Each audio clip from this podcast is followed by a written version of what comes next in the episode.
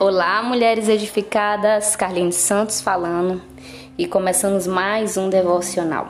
Espero que Deus fale poderosamente ao coração de vocês neste dia.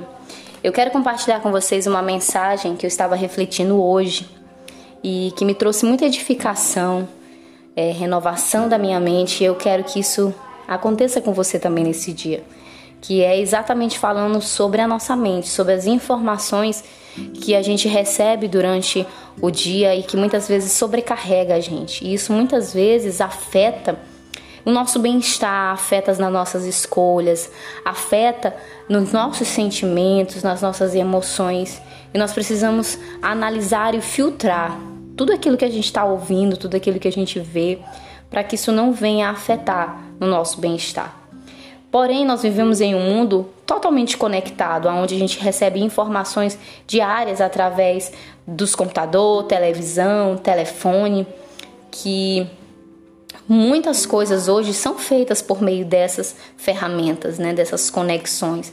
Exemplo, nós pedimos comida, nós assistimos jornais, até lemos livros, ouvimos rádio, trabalhamos, pagamos nossas contas, falamos com pessoas de outros países, enviamos mensagens, recebemos mensagens, dentre outras coisas. Muitas coisas nós fazemos por meio dessas conexões, dessas ferramentas onde a gente recebe também muitas informações.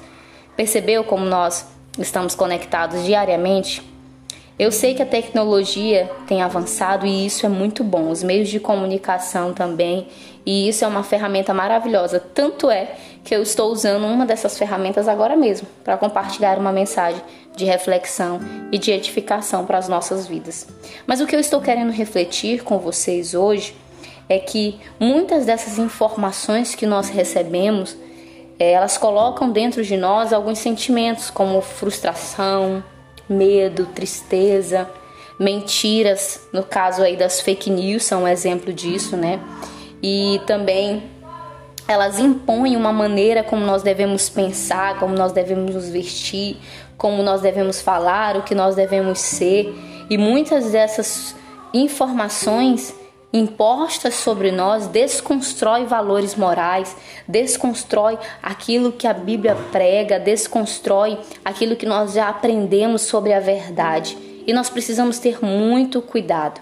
Precisamos aprender a filtrar as informações que recebemos.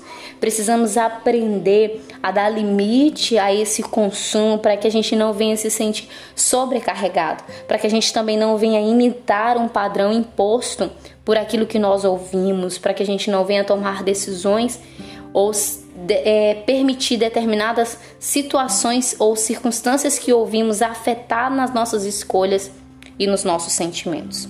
Se você for comigo, lá em Romanos, no capítulo 12, versículo 2, creio que todos nós conhecemos essa passagem que vai falar sobre a gente não se conformar com esse século, com esse mundo, mas ser transformado a nossa mente, né? pedindo e experimentando assim então a boa, agradável e a perfeita vontade de Deus. O fato da gente não se conformar é perceber que é preciso mudar, é preciso fazer algo diferente. Nós temos percebido, principalmente nesse período de pandemia, como a conexão tem sido importante no trabalho, como as informações têm sido importantes porque nós estamos dentro de casa, nós precisamos de informações e essas informações chegam por meio dessas plataformas. Tudo isso é importante. Porém, muitos de nós têm se conectado com essas ferramentas e, e deixado de se conectar com Deus se conectado com tantas informações que afetam o nosso bem-estar e deixado de se conectar com Deus, trazendo assim muitos sentimentos sobre nós. E eu quero lembrar você que é preciso você transformar a sua mente, é preciso você se apresentar diante de Deus, como diz no versículo 1, apresentar os vossos corpos como sacrifício vivo, santo e agradável a Deus, que é o vosso culto racional. Se apresente diante de Deus. Permita que o Senhor transforme a tua mente, porque a transformação é Deus quem faz na nossa mente. É diante dele que a transformação vem. É ele que tem as palavras certas, é ele que traz paz, alegria, tranquilidade, mansidão, temperança. É Ele que traz para dentro do nosso coração todo sentimento bom e agradável. É Ele que nos ajuda a tomar as decisões diárias das nossas vidas. Então, que a gente possa se permitir e filtrar também tudo aquilo que nós ouvimos e vemos, porque isso entra na nossa mente no nosso coração. Tire um tempo para se abastecer na presença de Deus. Não permita é, que as conexões que a vida tem nos imposto te desconecte de estar na presença de Deus, tá bom?